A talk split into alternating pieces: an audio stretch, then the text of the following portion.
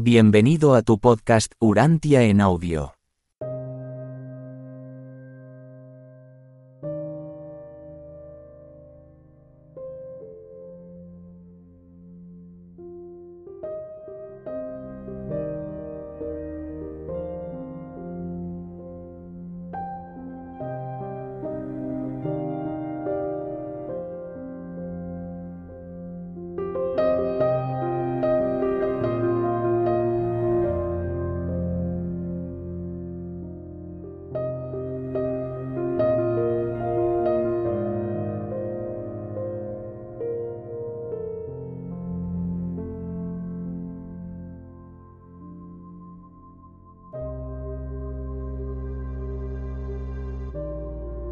Escrito 135.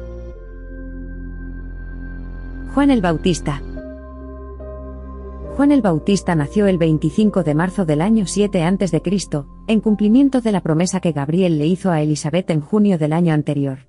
Durante cinco meses, Elizabeth guardó en secreto la visita de Gabriel, cuando se lo contó a su marido, Zacarías, él se preocupó mucho y no acabó por creer su relato, hasta que tuvo un sueño extraño, unas seis semanas antes del nacimiento de Juan.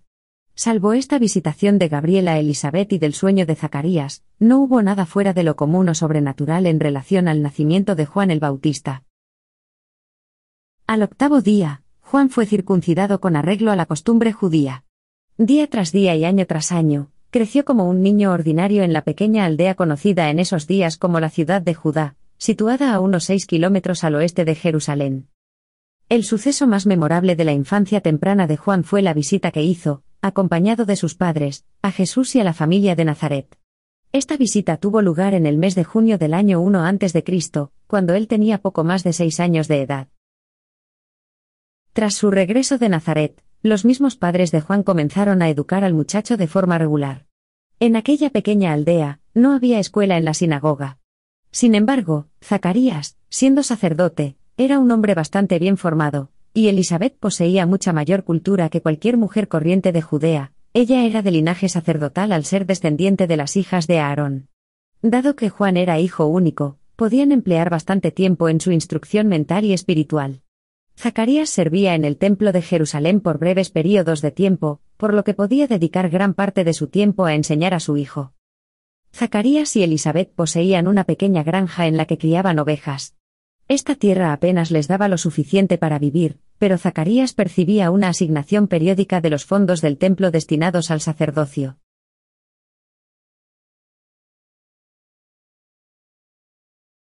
¡1! Juan se convierte en nazareo.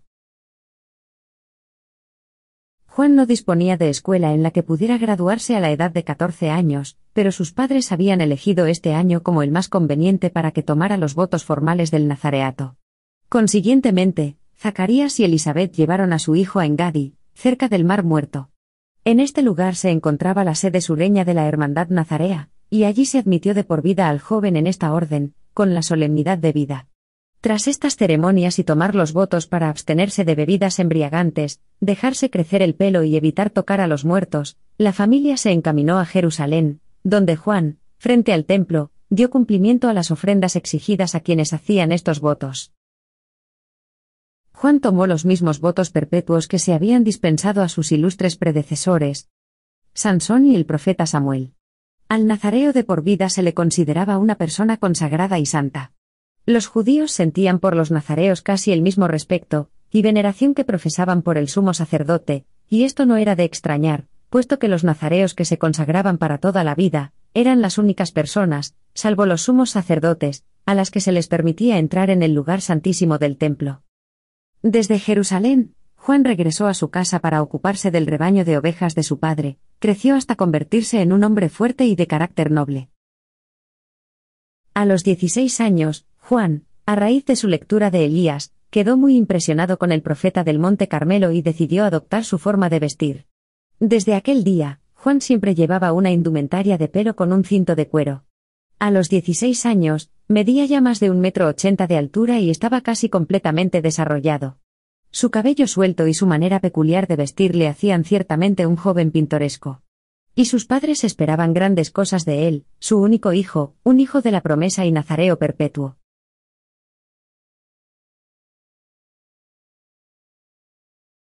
—2. La muerte de Zacarías. Tras una enfermedad que duró varios meses, Zacarías murió en julio del año 12 después de Cristo, justo después de que Juan cumpliera los 18 años. Aquel fue un momento de gran desconcierto para Juan, puesto que el voto nazareo le prohibía cualquier contacto con los muertos, incluso con los de su propia familia. Aunque Juan procuró dar cumplimiento a las restricciones debidas a su voto en relación a la contaminación de los muertos, albergaba dudas respecto a su completa obediencia de las exigencias de su orden, así pues, después del entierro de su padre, fue a Jerusalén, donde, en el rincón nazareo del atrio de las mujeres, hizo ofrenda de los sacrificios necesarios para su purificación. En septiembre de este año, Elizabeth y Juan viajaron a Nazaret para visitar a María y a Jesús. Juan casi había tomado la decisión de emprender su labor de vida, pero no solo las palabras de Jesús, sino su ejemplo le advirtieron de que debía regresar a su casa, dedicarse a cuidar a su madre, y esperar a que llegara la hora del Padre. Tras despedirse de Jesús y de María, al término de esta grata visita, Juan no volvería a ver a Jesús hasta el momento de su bautismo en el Jordán. Juan y Elizabeth regresaron a su hogar, y empezaron a hacer planes para el futuro. Dado que Juan se negó a aceptar la asignación sacerdotal que le correspondía de los fondos del templo, al cabo de dos años habían prácticamente perdido su casa, así pues, decidieron ir al sur con su rebaño de ovejas. Por lo tanto, en el verano en el que Juan cumplió sus 20 años, se produjo su traslado a Hebrón. En el llamado desierto de Judea, Juan cuidaba de sus ovejas junto a un arroyo, afluente de un torrente mayor que se adentraba en el mar muerto a la altura de Engadi. El asentamiento de Engadi estaba integrado no solo por nazareos que se habían consagrado de por vida o de forma transitoria, sino que había también otros numerosos pastores ascéticos, que se congregaban en esta región con sus rebaños y confraternizaban con la hermandad nazarea se sostenían a sí mismos con la cría de las ovejas, y con los donativos que los judíos ricos daban a la orden. Conforme transcurría el tiempo, Juan regresaba a Hebrón cada vez con menor frecuencia, mientras que frecuentaba en Gadi con mayor asiduidad. Era tan completamente diferente a la mayoría de los nazareos que le resultaba muy difícil confraternizar del todo con la hermandad. Si bien, tenía en gran estima a Abner, el reconocido líder y jefe del asentamiento.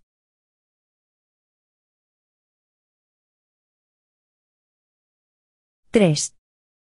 Su vida como pastor. A lo largo del valle de este arroyuelo, Juan construyó no menos de una docena de refugios de piedra y corrales nocturnos, consistentes en piedras apiladas, desde donde vigilaba y protegía a sus rebaños de ovejas y de cabras. Su vida como pastor le permitía tener bastante tiempo para pensar. Charlaba mucho con Ezda, un niño huérfano de Betsur, a quien de alguna manera había adoptado, y que cuidaba de los rebaños cuando Juan iba a Hebrón a ver a su madre y vender ovejas, al igual que cuando bajaba a Engadi para asistir al Sabbat. Juan y el muchacho vivían de manera muy simple, subsistían a base de carne de cordero, leche de cabras, miel silvestre y de las langostas comestibles de esta región. Ocasionalmente, complementaban su dieta habitual con provisiones traídas de Hebrón y de Engadi. Elizabeth mantenía a Juan informado sobre los asuntos de Palestina y del mundo, y estaba cada vez más profundamente convencido de que se acercaba rápidamente el fin del viejo orden, y de que él se convertiría en el heraldo de la llegada de una nueva era, el reino de los cielos. Este rudo pastor era un gran lector de los escritos del profeta Daniel. Había leído cientos de veces su descripción de la gran imagen, que, según le había comentado Zacarías, representaba la historia de los grandes imperios del mundo, comenzando con Babilonia, luego Persia, Grecia, y finalmente, Roma.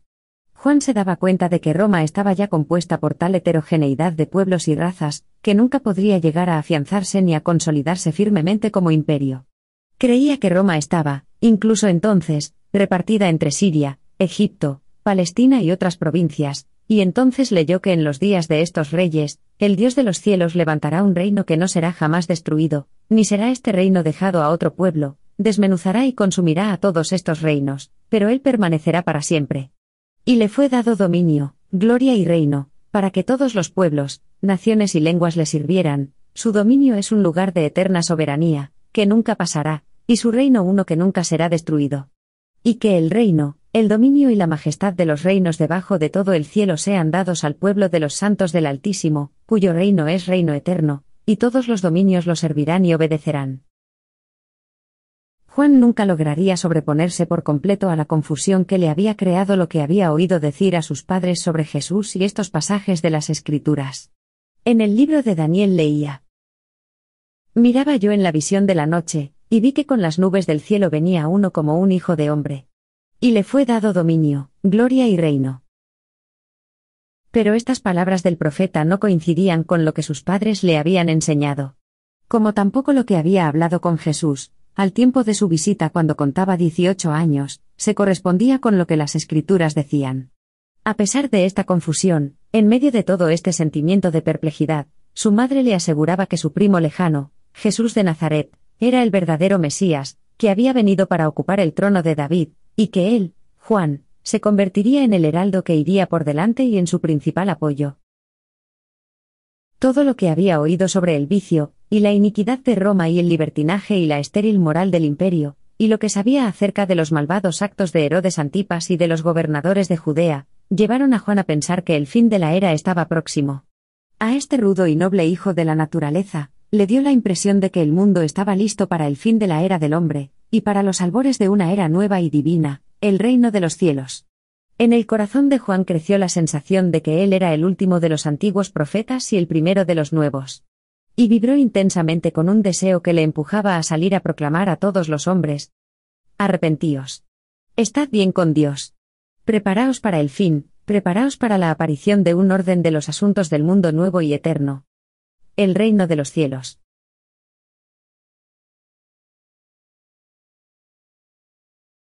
¡4! La muerte de Elizabeth. El 17 de agosto del año 22 después de Cristo, cuando Juan contaba con 28 años de edad, su madre falleció de repente. Los amigos de Elizabeth, conociendo las restricciones nazareas respecto al contacto con los muertos, incluso aquellos de la propia familia, hicieron todos los preparativos para el entierro de Elizabeth antes de mandar a llamar a Juan. Al recibir noticias de la muerte de su madre, Juan indicó a Eza que llevara sus rebaños a Engadi y partió para Hebrón. A su regreso a Engadi, tras el funeral de su madre, entregó sus rebaños a la hermandad, y durante una temporada se separó del resto del mundo para ayunar y orar. Juan conocía únicamente los viejos métodos de acercarse a la divinidad, solo conocía los textos escritos de Elías, Samuel y Daniel. Elías era su ideal de profeta. Él fue el primero de los maestros de Israel en tener la consideración de profeta, Juan creía realmente que él sería el último de este largo, e ilustre linaje de mensajeros del cielo. Juan vivió en Engadi durante dos años y medio y convenció a la mayor parte de la hermandad de que, el fin de la era ha llegado, que el reino de los cielos estaba a punto de aparecer. Y sus primeras enseñanzas se basaban en la idea, y el concepto judíos habituales del Mesías prometido, que liberaría a la nación judía de la dominación de sus gobernantes gentiles. A lo largo de todo este período, Juan leyó con bastante frecuencia los escritos sagrados que encontró en el emplazamiento nazareo de Engadi. Particularmente le impresionaron Isaías y Malaquías, los últimos de los profetas hasta aquel momento. Leyó y releyó los últimos cinco capítulos de Isaías, y creyó en estas profecías. Luego leía en Malaquías. He aquí que yo os envío al profeta Elías antes que venga el día de Jehová, grande y terrible. Él hará volver el corazón de los padres hacia los hijos, y el corazón de los hijos hacia los padres, no sea que yo venga y castigue la tierra con maldición. Y fue solo esta promesa de Malaquías del regreso de Elías, la que lo hizo desistir de salir a predicar la llegada del reino, y exhortar a sus compatriotas judíos a que escaparan de la ira venidera. Juan estaba preparado para proclamar el mensaje de la llegada del reino, pero su expectativa de la vuelta de Elías lo detuvo durante más de dos años. Él sabía que no era Elías. ¿Qué quería decir Malaquías? ¿Era literal o figurada esta profecía? ¿Cómo podría él saber la verdad? Finalmente, se atrevió a pensar que, puesto que el primero de los profetas se llamaba Elías, el último llegaría a ser igualmente conocido por el mismo nombre. A pesar de todo, albergaba dudas, suficientes dudas como para impedirle llamarse a sí mismo, alguna vez, Elías. Fue la influencia de Elías la que le hizo adoptar sus métodos de ataque directo y contundente, contra los pecados y vicios de sus contemporáneos.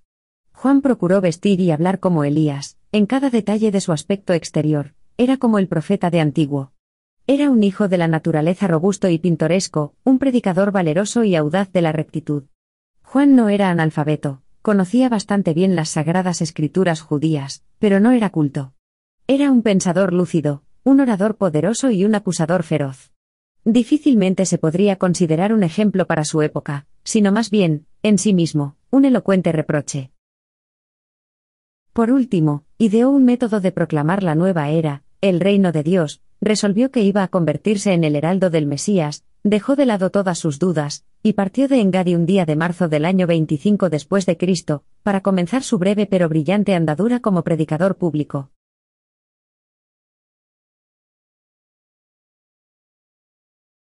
¡5! El reino de Dios.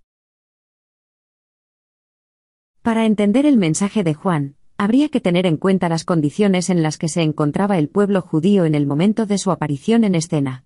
Durante casi cien años, todo Israel había estado en una disyuntiva, no sabía cómo explicar su continuado sometimiento a unos gentiles tiranos. ¿No había enseñado Moisés que siempre se recompensaba la rectitud con la prosperidad y el poder? ¿Es que no eran ellos el pueblo elegido de Dios? ¿Por qué estaba el trono de David asolado y vacante? A la luz de las doctrinas mosaicas y de los preceptos de los profetas, les resultaba difícil a los judíos dar una explicación a su larga desolación nacional. Unos cien años antes de los días de Jesús y de Juan, había aparecido en Palestina una nueva escuela de maestros religiosos, los apocalípticos. Estos nuevos maestros desarrollaron un sistema de creencias para dar una explicación a los sufrimientos y a la humillación de los judíos, basándose en que eran el pago por los pecados de la nación recurrieron a razones históricamente bien conocidas, destinadas a justificar el cautiverio en Babilonia, al igual que otros cautiverios de tiempos pasados. Pero, tal como los apocalípticos impartían, Israel debía cobrar ánimos, los días de su aflicción estaban llegando a su fin, el correctivo impuesto al pueblo elegido de Dios estaba casi terminando, la paciencia de Dios con los extranjeros gentiles estaba a punto de agotarse. El fin del gobierno romano era sinónimo del fin de la era, y en cierto modo, del fin del mundo. Estos nuevos maestros se apoyaban, en gran medida, en las predicciones de Daniel, y enseñaban constantemente que la creación estaba próxima a entrar en su última etapa, los reinos de este mundo estaban muy cerca de convertirse en el reino de Dios, para la mentalidad judía de aquel tiempo, este era el significado de la expresión el reino de los cielos, presente en las enseñanzas de Juan y de Jesús. Para los judíos de Palestina, dicha expresión tenía solamente un sentido, una condición de absoluta justicia en la que Dios, el Mesías, gobernaría las naciones de la tierra con el perfecto poder con el que gobernaba en los cielos. Hágase tu voluntad, como en el cielo, así también en la tierra. En los días de Juan, los judíos se preguntaban expectantes, ¿cuánto se demoraría la llegada del reino? Había un sentimiento general de que el fin del dominio de las naciones gentiles estaba cerca. En todo el mundo judío, se albergaba la esperanza viva y la intensa expectativa de que en el transcurso de aquella generación se culminaría su deseo de los tiempos. Aunque entre los judíos había una gran diversidad de opiniones en cuanto a la naturaleza del reino venidero, todos ellos coincidían en creer que aquel acontecimiento era inminente, que estaba por llegar, e incluso ya a las puertas. Muchos de quienes leían el Antiguo Testamento literalmente anticipaban con expectación la llegada del nuevo rey de Palestina, una nación judía regenerada que sería liberada de sus enemigos, y gobernada por el sucesor del rey David, el Mesías que rápidamente sería reconocido como el soberano, legítimo y recto, de todo el mundo. Otro grupo más reducido de devotos judíos mantenían una opinión enteramente distinta acerca de este reino de Dios. Impartían la enseñanza de que el reino venidero no era de este mundo, que el mundo se estaba acercando a su fin, y que un nuevo cielo y una nueva tierra, marcarían la instauración del reino de Dios, que este reino dominaría sempiternamente, que el pecado acabaría y que los ciudadanos del nuevo reino se convertirían en inmortales y disfrutarían de esta dicha sin fin. Todos estaban de acuerdo en que una drástica depuración, que un purificante correctivo precedería necesariamente a la instauración del nuevo reino en la tierra. Los literalistas enseñaban que se produciría una guerra a escala mundial que destruiría a todos los no creyentes, mientras que los creyentes arrasarían hasta lograr rápidamente una victoria universal y eterna. Los espiritualistas enseñaban que el reino se constituiría gracias a un gran juicio por parte de Dios, que relegaría a los inicuos a un bien merecido juicio que los castigara y finalmente los aniquilara, elevando, al mismo tiempo, a los santos creyentes del pueblo elegido a los altos tronos de honor y autoridad con el Hijo del Hombre, que reinaría sobre las naciones redimidas en nombre de Dios. Y en este último grupo se creía incluso que muchos devotos gentiles podrían ser admitidos a la fraternidad del nuevo reino. Algunos judíos sostenían que quizás Dios pudiese establecer este nuevo reino por intervención directa y divina, pero la inmensa mayoría creía que lo haría por mediación de alguien que lo representara, el Mesías. Y aquella era la única acepción posible que el término Mesías podía albergar en las mentes de los judíos de la generación de Juan y de Jesús. Era imposible que la palabra Mesías pudiese hacer referencia solo a una persona, que únicamente enseñara la voluntad de Dios, o proclamara la necesidad de vivir una vida recta. A estas personas santas, los judíos les denominaban profetas. El Mesías tendría que ser más que un profeta, el Mesías sería quien trajera la instauración del nuevo reino, el reino de Dios. Nadie que no lograra llevar esto a cabo podría ser el Mesías, en el sentido tradicional judío. ¿Quién sería este Mesías? De nuevo, los maestros judíos diferían en la respuesta. Los más viejos se aferraban a la doctrina del Hijo de David. Los más jóvenes enseñaban que, dado que el nuevo reino era un reino celestial, también el nuevo soberano podría ser una persona divina, alguien que por mucho tiempo se había sentado a la derecha del Dios de los cielos. Y por extraño que parezca, quienes concebían así al soberano del nuevo reino no lo veían como un Mesías humano, no como un mero hombre, sino como el Hijo del hombre, el Hijo de Dios, un príncipe celestial, mantenido en espera por mucho tiempo para asumir el gobierno de la tierra renovada. Este era el contexto religioso del mundo judío cuando Juan salió a proclamar. Arrepentíos, porque el reino de los cielos se ha acercado. Se pone de manifiesto, pues, que el anuncio de Juan sobre la llegada del reino tenía al menos media docena de lecturas diferentes, por parte de las mentes de quienes oían su enardecida predicación. Pero, al margen del significado que los oyentes atribuyesen a las palabras de Juan, cada uno de estos distintos grupos de judíos expectantes del reino, se sentía fascinado por las proclamas de este predicador, sincero, entusiasta y tosco, pero vigoroso, de la rectitud y del arrepentimiento, que con tanta solemnidad exhortaba a sus oyentes a huir de la ira venidera.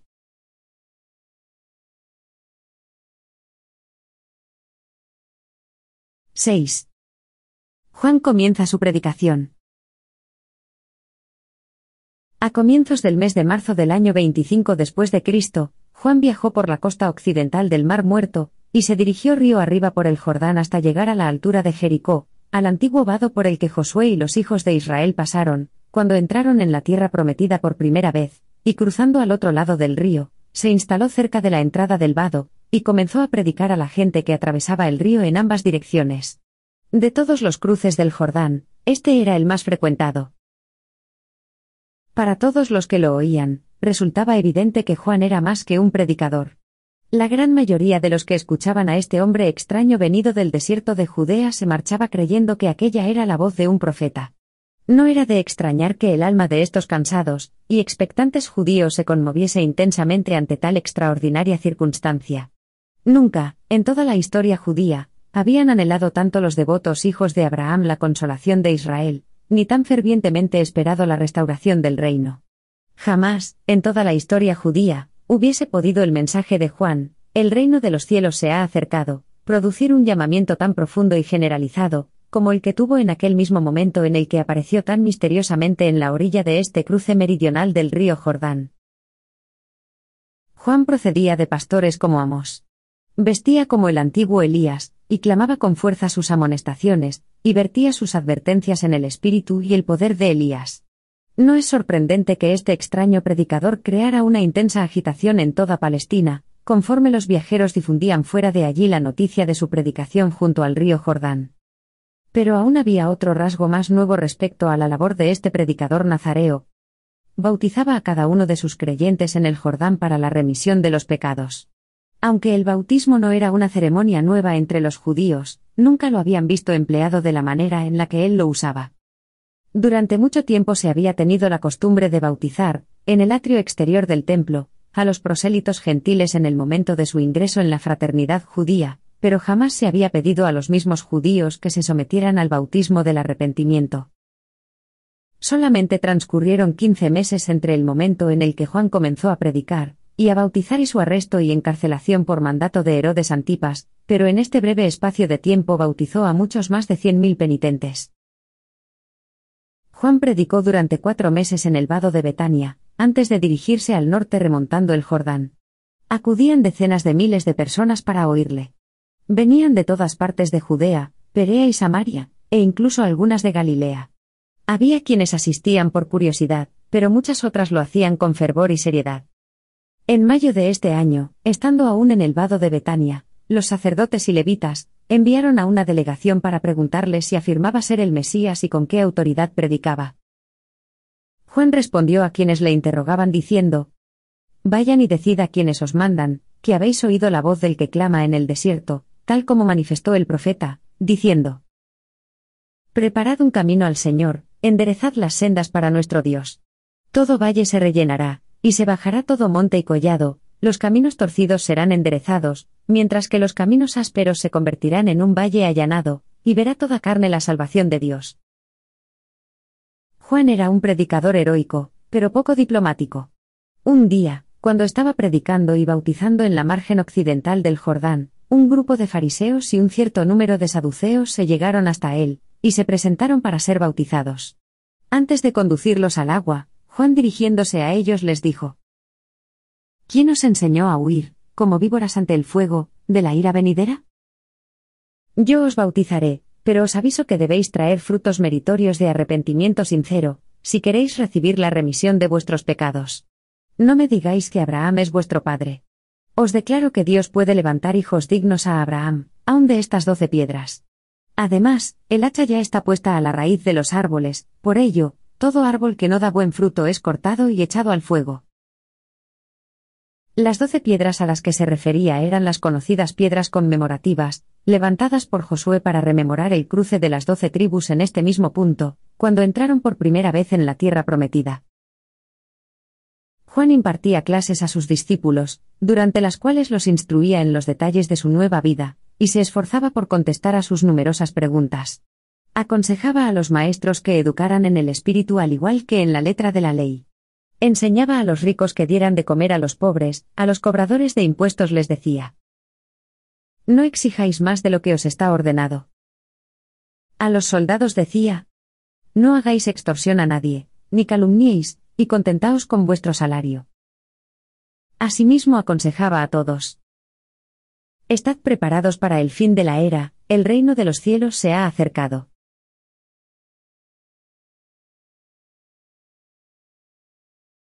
7. Juan viaja al norte. Juan albergaba aún ideas encontradas respecto a la venida del reino y a su rey. Mientras más predicaba, más confundido estaba, pero este desconcierto intelectual respecto a la naturaleza del reino venidero no hizo decrecer, en lo más mínimo, su convencimiento sobre su indudable aparición inmediata. En su mente, Juan podía estar confundido, pero nunca en su espíritu. No tenía dudas acerca de la llegada del reino, pero estaba lejos de estar seguro de si Jesús iba a ser o no el soberano de ese reino.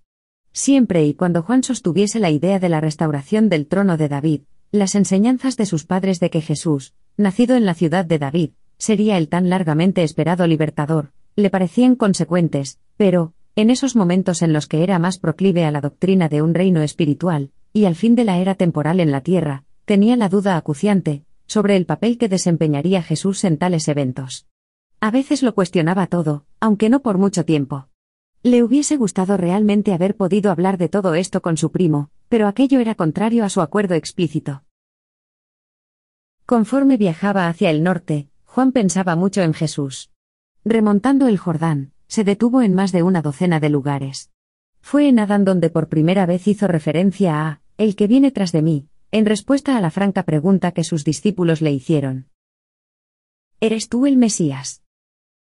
Siguió diciendo, Viene tras de mí el que es más poderoso que yo, ante quien no soy digno de agacharme y desatar la correa de su calzado. Yo os bautizo con agua, pero él os bautizará con Espíritu Santo.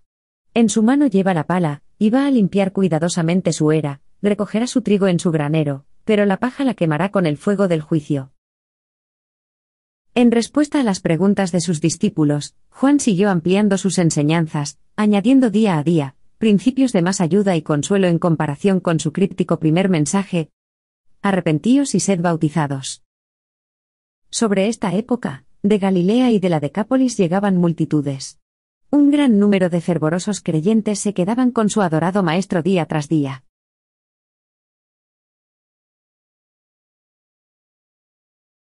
¡8! El encuentro de Jesús y Juan.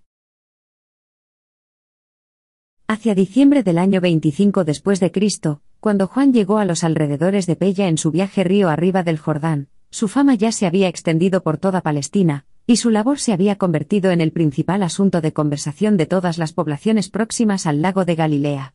Jesús había hablado favorablemente del mensaje de Juan, y esto había hecho que muchas personas de Cafarnaúm se unieran al sistema de culto de Juan de arrepentimiento y el bautismo. Los pescadores, Santiago y Juan, hijos de Zebedeo, habían ido en diciembre, poco tiempo después de que Juan se estableciera cerca de Pella para predicar, y se habían ofrecido para ser bautizados. Acudían a ver a Juan una vez por semana y le llevaban a Jesús noticias, nuevas y de primera mano, de la labor del evangelista.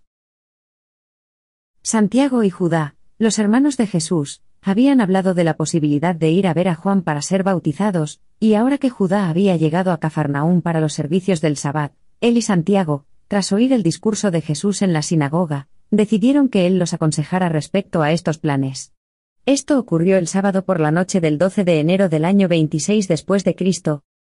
Jesús les pidió que aplazaran la conversación hasta el día siguiente, momento en el que les daría su respuesta. Jesús durmió muy poco aquella noche por estar en íntima comunión con el Padre Celestial. Había convenido almorzar con sus hermanos al mediodía, y aconsejarles en cuanto a su bautismo por Juan. Aquel domingo por la mañana, Jesús estaba trabajando, como era habitual, en la factoría de barcos. Santiago y Judá habían llegado con el almuerzo, y le esperaban en el almacén de maderas, ya que aún no había llegado la hora del descanso del mediodía, y sabían que Jesús era muy metódico en tales cuestiones. Poco antes de este descanso, Jesús dejó sus herramientas, se quitó su delantal de trabajo, y con sencillez, anunció a los tres trabajadores que estaban en el cuarto con él, ha llegado mi hora. Salió en busca de sus hermanos Santiago y Judá, repitiendo, Ha llegado mi hora, vamos a donde está Juan. Y de inmediato, marcharon para Pella, almorzando en el camino. Esto sucedió el domingo 13 de enero. Pernoctaron en el valle del Jordán, y llegaron al lugar donde se encontraba Juan bautizando, al mediodía del día siguiente. Juan acababa de comenzar a bautizar a los candidatos de aquel día. Veintenas de penitentes esperaban en fila su turno cuando Jesús y sus dos hermanos ocuparon su lugar en esta hilera de fervientes hombres y mujeres, que se habían convertido en creyentes de la predicación de Juan sobre el reino venidero. Juan había preguntado a los hijos de Zebedeo por Jesús. Había oído sus comentarios sobre su labor, y día y tras día esperaba verlo aparecer por allí, aunque no recibirlo en la fila de los candidatos al bautismo. Estando absorto con los pormenores de bautizar con celeridad a un número tan grande de conversos, Juan no levantó la mirada ni vio a Jesús hasta que el Hijo del Hombre no estaba en su presencia inmediata.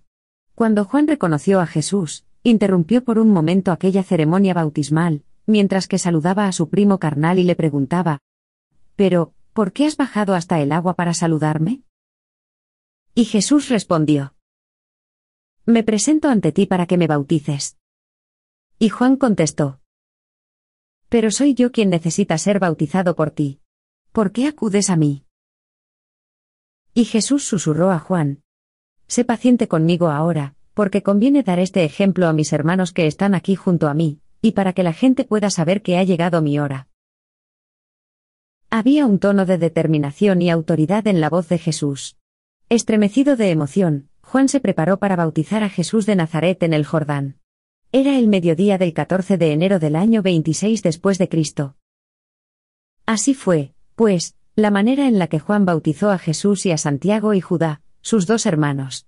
Y cuando había bautizado a los tres, Juan despidió a los demás por el resto del día, indicando que reanudaría los bautismos al mediodía del día siguiente. Conforme la gente se marchaba, los cuatro hombres, todavía de pie en el agua, oyeron un sonido extraño, y pronto, se manifestó, durante un momento, una aparición directamente sobre la cabeza de Jesús, y oyeron una voz que decía, Este es mi Hijo amado, en quien tengo complacencia. Se produjo un gran cambio en el semblante de Jesús, que saliendo del agua en silencio se alejó de ellos, dirigiéndose hacia el este, hacia las colinas. Y nadie volvió a verlo en cuarenta días. Juan siguió a Jesús la suficiente distancia como para narrarle la historia de la visitación de Gabriel a su madre, antes de que ninguno de los dos hubiera nacido, tal como él la había escuchado tantas veces de labios de su madre. Dejó que Jesús continuara su camino después de decir, Ahora sé de cierto que tú eres el libertador. Pero Jesús no le respondió.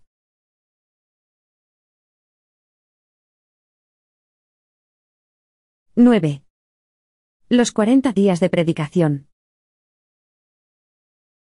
Cuando Juan volvió al lado de sus discípulos, tenía ya en ese momento unos veinticinco o treinta que lo acompañaban permanentemente, los encontró reunidos comentando seriamente lo que acababa de ocurrir en relación al bautismo de Jesús. Se sorprendieron aún más al oír cómo Juan les contaba la historia de la visitación de Gabriel a María, antes de que Jesús naciera, y también debido al hecho de que Jesús no dijera nada, incluso tras haberle referido Juan este acontecimiento. Aquella noche no llovió, y los treinta hablaron durante largo rato bajo la noche estrellada. Se preguntaban dónde habría ido Jesús, y cuándo volverían a verlo. Tras lo acontecido ese día, la predicación de Juan cobró un nuevo y definitivo carácter de proclamación, con respecto al reino venidero y al Mesías esperado. Estos cuarenta días de espera, aguardando el regreso de Jesús, les hizo vivir momentos de tensión. Pero Juan continuó predicando con gran fortaleza, y sus discípulos comenzaron a predicar, sobre esta fecha, a la desbordada multitud que se congregaba en torno a Juan, junto al Jordán. En el transcurso de estos cuarenta días de espera, se difundieron muchos rumores por las zonas rurales, que llegaron incluso a Tiberias y a Jerusalén. Acudieron por miles al campamento de Juan para ser testigos de la nueva atracción, el reputado Mesías, pero allí no estaba Jesús para que lo pudieran ver. Cuando los discípulos de Juan refirieron que el extraño hombre de Dios se había ido a las colinas, hubo bastantes personas que dudaron de toda la historia. Unas tres semanas después de la marcha de Jesús, una nueva delegación de los sacerdotes y fariseos de Jerusalén se acercó a Pella. Le preguntaron a Juan directamente, si él era Elías o el profeta que Moisés había prometido, y al contestar Juan, no soy yo. Se atrevieron a inquirir, ¿eres tú el Mesías? Y Juan respondió, no soy yo. Entonces estos hombres de Jerusalén dijeron, Si tú no eres Elías ni el profeta ni el Mesías, ¿por qué entonces bautizas a la gente y creas tanto revuelo? Y Juan le dijo, Son aquellos que me han oído, y han recibido mi bautismo los que deberían deciros quién soy yo, pero os declaro que, mientras yo bautizo con agua, ha habido entre nosotros alguien que volverá para bautizaros con el Espíritu Santo. Aquel periodo de cuarenta días fue difícil para Juan y sus discípulos. ¿Cuál iba a ser la relación entre Juan y Jesús? Se planteaban cientos de interrogantes. Empezaron a ponerse de manifiesto políticas a seguir y preferencias egoístas. Se originaban intensos debates en torno a las distintas ideas y conceptos del Mesías. ¿Se convertiría en un líder militar y en un rey davídico? ¿Aniquilaría a los ejércitos romanos como había hecho Josué con los cananeos? ¿O establecería un reino espiritual? Juan llegó más bien a la conclusión, junto a una minoría, de que Jesús había venido para instituir el reino de los cielos, aunque en su mente no tenía del todo claro lo que esta misión exactamente podría conllevar. Fueron días extenuantes para Juan, oraba para que Jesús volviera. Algunos de sus discípulos se organizaron en grupos para ir a buscar a Jesús, pero él lo prohibió, diciendo, Nuestro tiempo está en las manos del Dios de los cielos, Él es quien guiará a su Hijo elegido. Temprano, en la mañana del 23 de febrero, día del Sabbat, estando Juan y sus acompañantes tomando su comida matinal, al mirar al norte, vieron cómo Jesús venía hacia ellos. Conforme se aproximaba, Juan se colocó en una gran roca, y levantando su voz resonante, dijo, Contemplad al Hijo de Dios, al libertador del mundo. Él es de quien yo dije. Después de mí viene un hombre que es antes de mí, porque era primero que yo. Por esta causa he salido del desierto para predicar el arrepentimiento y bautizar con agua, proclamando que el reino de los cielos se ha acercado. Y ahora viene aquel que os bautizará con el Espíritu Santo. Yo he contemplado al Espíritu Divino descender sobre este hombre, y he oído la voz de Dios declarar. Este es mi Hijo amado, en quien tengo complacencia. Jesús les rogó que continuasen con su comida mientras se sentaba a comer con Juan, sus hermanos, Santiago y Judá, ya habían regresado a Cafarnaum. Al día siguiente, por la mañana temprano, Jesús se despidió de Juan y de sus discípulos, y se encaminó de regreso a Galilea. No les mencionó cuándo lo verían de nuevo.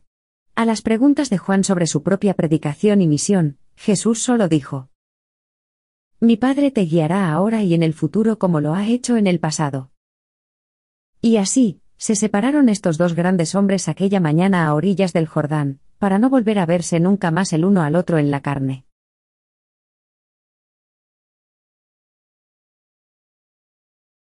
10. Juan viaja al sur. Al haber ido Jesús al norte, a Galilea, Juan se sintió llamado a volver sobre sus pasos en dirección sur. Por ello, el domingo por la mañana del 3 de marzo, Juan y el resto de sus discípulos emprendieron viaje al sur. Entretanto, alrededor de una cuarta parte de los seguidores más directos de Juan, habían partido hacia Galilea en busca de Jesús. La tristeza y la confusión se adueñaron de Juan. Nunca más volvió a predicar como lo había hecho antes de bautizar a Jesús. De alguna manera, tuvo la impresión de que sobre sus hombros, ya no recaía la responsabilidad del reino venidero. Notó que su labor había acabado prácticamente, estaba desconsolado y se sentía solo. Pero, predicó, bautizó y continuó su viaje al sur. Juan se detuvo varias semanas cerca de la aldea de Adam, y fue aquí donde lanzó su memorable ataque contra Herodes Antipas, por haber tomado ilícitamente a la mujer de otro hombre. En junio de este año, 26 después de Cristo, Juan se encontraba de nuevo en el vado del Jordán en Betania, lugar en el que había empezado su predicación del reino venidero más de un año antes. En las semanas siguientes al bautismo de Jesús, la naturaleza de la predicación de Juan fue paulatinamente modificándose, hasta convertirse en una proclamación de misericordia para la gente común, en tanto que denunciaba, con renovada vehemencia, a dirigentes políticos y religiosos corruptos. Herodes Antipas, en cuyo territorio había estado predicando Juan, empezó a alarmarse, no fuese que él y sus discípulos comenzaran una rebelión. Herodes estaba también resentido por la denuncia pública que Juan hacía de sus asuntos domésticos. Ante todo esto, Herodes tomó la decisión de meterlo en la cárcel. Así pues, muy temprano, en la mañana del 12 de junio, antes de que llegara la multitud para escuchar la predicación de Juan y presenciar los bautismos, los agentes de Herodes lo pusieron bajo arresto. Como las semanas pasaban sin que quedase en libertad, sus discípulos se repartieron por toda Palestina, y muchos de ellos fueron a Galilea para unirse a los seguidores de Jesús.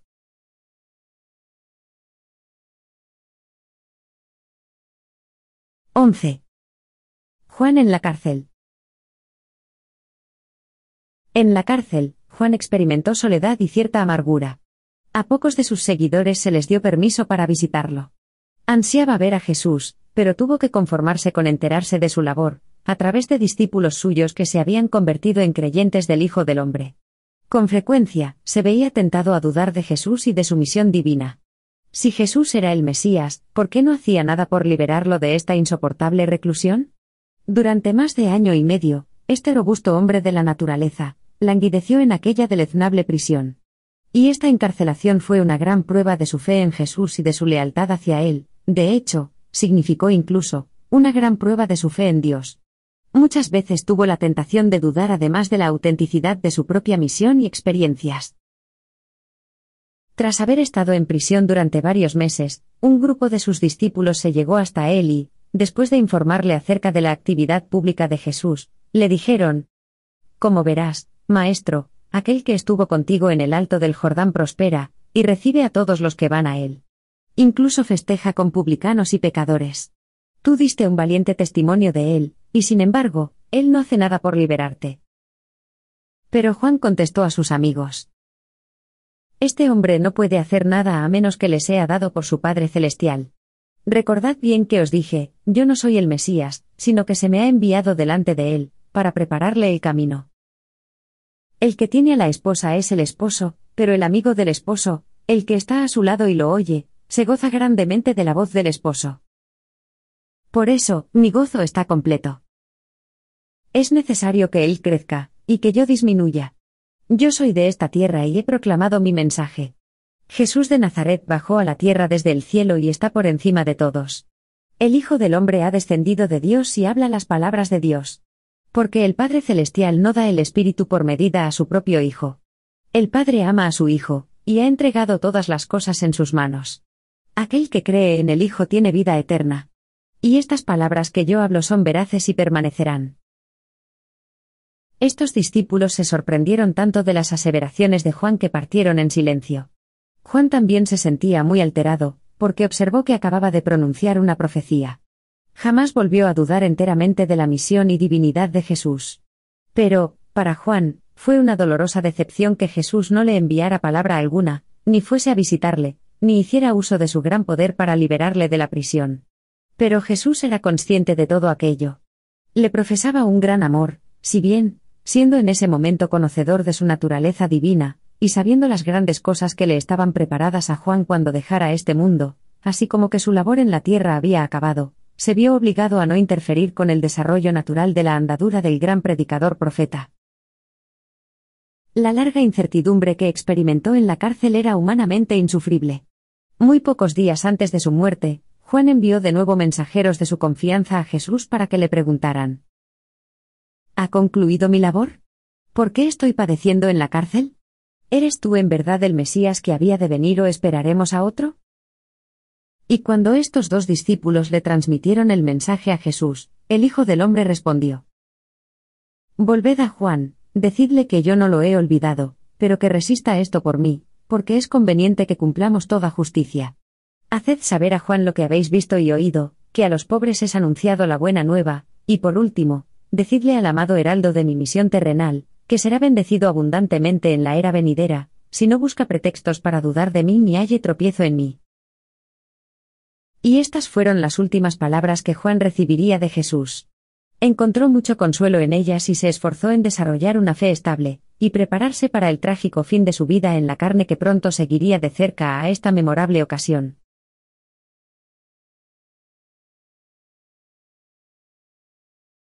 12. La muerte de Juan el Bautista. Como Juan predicaba y enseñaba en el sur de Perea, al ser arrestado, se le condujo de inmediato a la prisión de la fortaleza de Maqueronte, donde estaría encarcelado hasta su ejecución. Herodes gobernaba en Perea a la vez que en Galilea, y en este momento, residía en Perea, tanto en Julias como en Maqueronte. En Galilea, su residencia oficial se había trasladado desde Séforis hasta Tiberias, la nueva capital. Herodes temía liberar a Juan, no fuese que instigase una rebelión. Tenía miedo de darle muerte, no fuese que la multitud organizase alguna revuelta, había miles de habitantes de Perea que creían que Juan era un hombre santo, un profeta. Por ello, Herodes mantuvo al predicador nazareo en la cárcel sin saber qué hacer con él.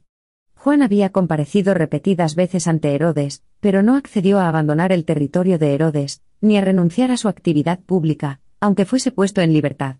Y la nueva y creciente agitación formada en torno a Jesús advirtió a Herodes que aquel no era el momento de soltarlo. Además, Juan era asimismo víctima del encarnizado e intenso odio que Herodías, la mujer ilegítima de Herodes, le profesaba. En numerosas ocasiones, Herodes habló con Juan sobre el reino de los cielos, y aunque éste se sentía a veces profundamente impresionado con sus palabras, tenía miedo de excarcelarlo. Dado que en Tiberias aún se seguían construyendo bastantes edificios, Herodes pasaba un tiempo considerable en sus residencias de Perea, y tenía predilección por la fortaleza de Maqueronte. Pasarían algunos años antes de que todos los edificios públicos y la residencia oficial de Tiberias se acabaran de construir. Para celebrar su cumpleaños, Herodes organizó una gran fiesta en el palacio de Maqueronte para sus oficiales principales, y para otros hombres de alto rango de los consejos del gobierno de Galilea y Perea. Como Herodías había fracasado en su intento de lograr la muerte de Juan, apelando de forma directa a Herodes, se dispuso entonces astutamente a la tarea de llevar a Juan a la muerte. Por la noche, en el transcurso de las fiestas y la diversión, Herodías presentó a su hija para que bailara ante los comensales. A Herodes le complació mucho la actuación de la joven, y llamándola ante él, le dijo, Eres adorable. Estoy muy contento contigo. Pídeme en este mi cumpleaños lo que desees, y yo te lo daré, hasta incluso la mitad de mi reino. Y Herodes se comportó así porque estaba bajo los efectos del mucho vino que había bebido. La muchacha se apartó y le preguntó a su madre qué debería requerir de Herodes. Herodías le dijo, Ve a Herodes y pídele la cabeza de Juan el Bautista. Y la muchacha, regresando a la mesa del banquete, dijo a Herodes, Quiero que ahora mismo me des en un plato la cabeza de Juan el Bautista. A Herodes le invadió el temor y la tristeza, pero a causa del juramento y de los que estaban con él a la mesa, no quiso desairarla. Y Herodes Antipas envió a un soldado, mandándole que trajese la cabeza de Juan. Juan fue, pues, decapitado aquella noche en la prisión, el soldado trajo la cabeza del profeta en un plato y se lo dieron a la muchacha, que se encontraba en el fondo del salón del banquete. Y ella le entregó el plato a su madre. Cuando oyeron esto sus discípulos, fueron a la prisión a por el cuerpo de Juan, y tras ponerlo en un sepulcro, dieron noticia de ello a Jesús.